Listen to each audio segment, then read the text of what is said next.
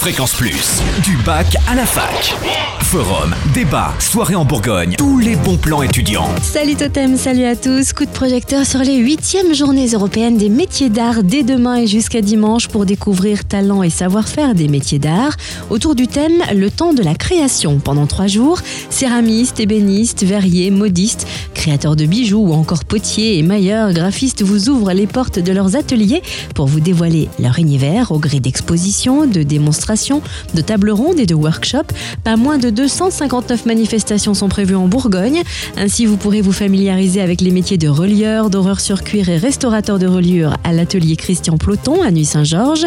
Vous pourrez aussi découvrir le métier d'encadreur en visitant les ateliers Didier Lacroix à Tournu, tandis que l'atelier Tirado à Savigny-en-Revermont lèvera le voile sur le métier de modeleur-mouleur au travers d'une expo de sculpture en terre cuite, d'une performance et création d'œuvres en public.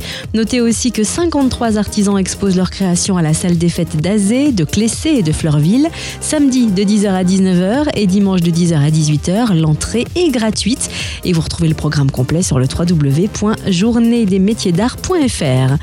Chou, chou, chou, vous saurez chou. Sur les transports ferroviaires, la SNCF lance en effet des classes ouvertes, action de sensibilisation à la sécurité et la citoyenneté dans les transports ferroviaires. 19 agents, conducteurs, contrôleurs, agents de maintenance vont donc s'inviter dans les établissements scolaires bourguignons pour aborder les risques en milieu ferroviaire tels que les accidents liés aux traversées de voies, mais aussi les comportements civiques à adopter dans les transports publics.